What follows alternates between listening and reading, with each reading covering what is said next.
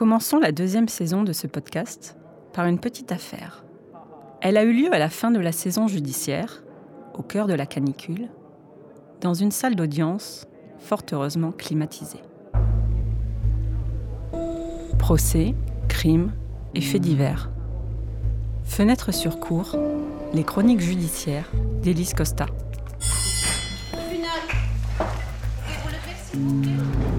Saison 2.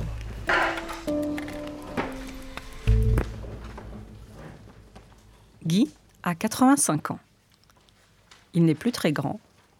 Il a une fine moustache blanche au-dessus de la lèvre.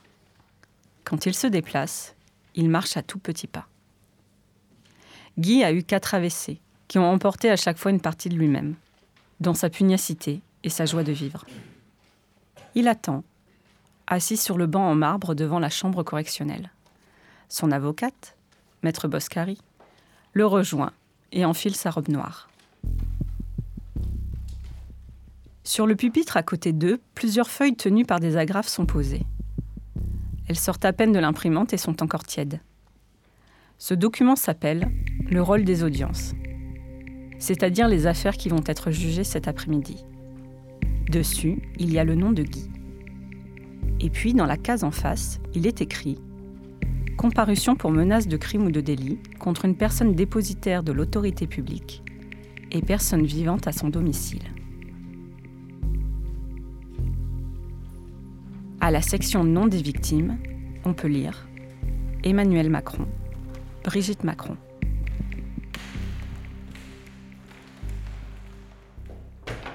Guy et son avocate entrent dans la salle 5. Il est 14 heures. La salle est quasiment vide.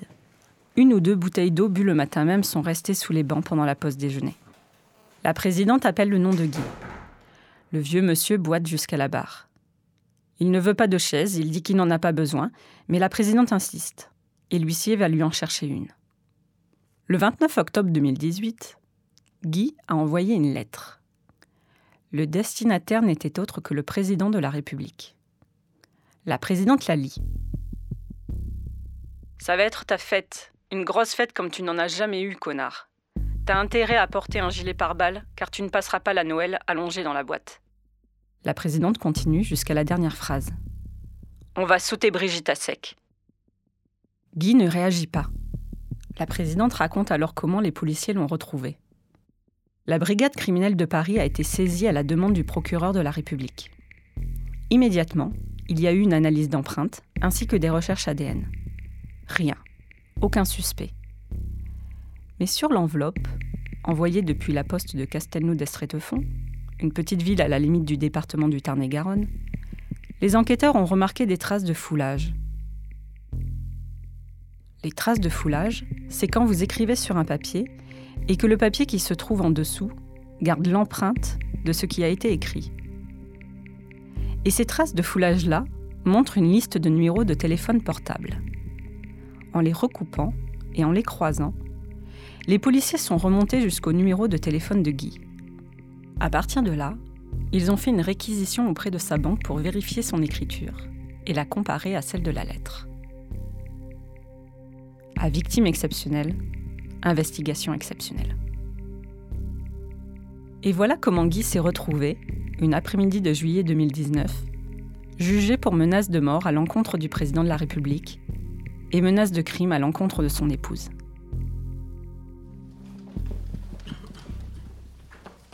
La présidente dit Bon, je constate que ni M. Macron ni sa femme ne sont là. Elle demande à Guy ce qui lui a pris. Guy raconte qu'il a vu le président parler des retraites à la télévision. Augmentation de la CSG, baisse du pouvoir d'achat. J'ai eu un coup de sang, dit-il.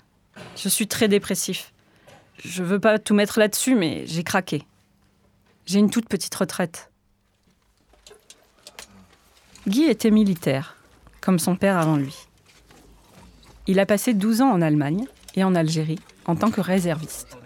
Il a eu deux femmes, à qui il n'a rien à reprocher, et six enfants. Après avoir quitté l'armée, il a enchaîné les petits boulots. La présidente lui demande à combien s'élève sa retraite. Guy répond 834 euros, La présidente réfléchit Puis elle demande à Guy Est-ce que vous comprenez que quand on reçoit un courrier comme ça, cela peut inquiéter? Guy répond que oui, qu'il est sorti de ses gonds et c'est pour ça qu'il a écrit cette lettre. Mais il s'en veut de l'avoir fait, bien sûr. Le procureur prend la parole. La menace n'est pas hypothétique. Elle est réelle. Il requiert donc trois mois de prison avec sursis et une peine de 500 euros d'amende. Alors la Cour se retire pour délibérer. Au bout de dix petites minutes, la Cour réapparaît. Guy est finalement condamné à 500 euros d'amende avec sursis. Cela veut dire que s'il se tient tranquille pendant 5 ans, il n'aura pas à payer. La présidente regarde Guy. On peut vous faire confiance. Guy hoche la tête. Il est soulagé. Au moment où il a envoyé la lettre, commençait en France le mouvement des Gilets jaunes? À l'heure où je vous parle, dix mois après, personne, pas même le président de la République, ne sait les formes que la révolte va prendre dans notre pays. Mais ce dont je suis sûre, c'est que Guy, lui, ne protestera plus jamais. Fenêtre sur cours est un podcast produit par Arte. Vous pouvez l'écouter sur le site arteradio.com ou sur l'application gratuite pour mobile. Abonnez-vous sur Apple Podcast, SoundCloud, Deezer, YouTube ou votre application de podcast favorite. N'hésitez pas à nous soutenir en laissant des étoiles dans les yeux ou des commentaires dans les dents. Rendez-vous dans 15 jours pour le prochain épisode. Tous les épisodes sont disponibles à l'écoute ou en téléchargement.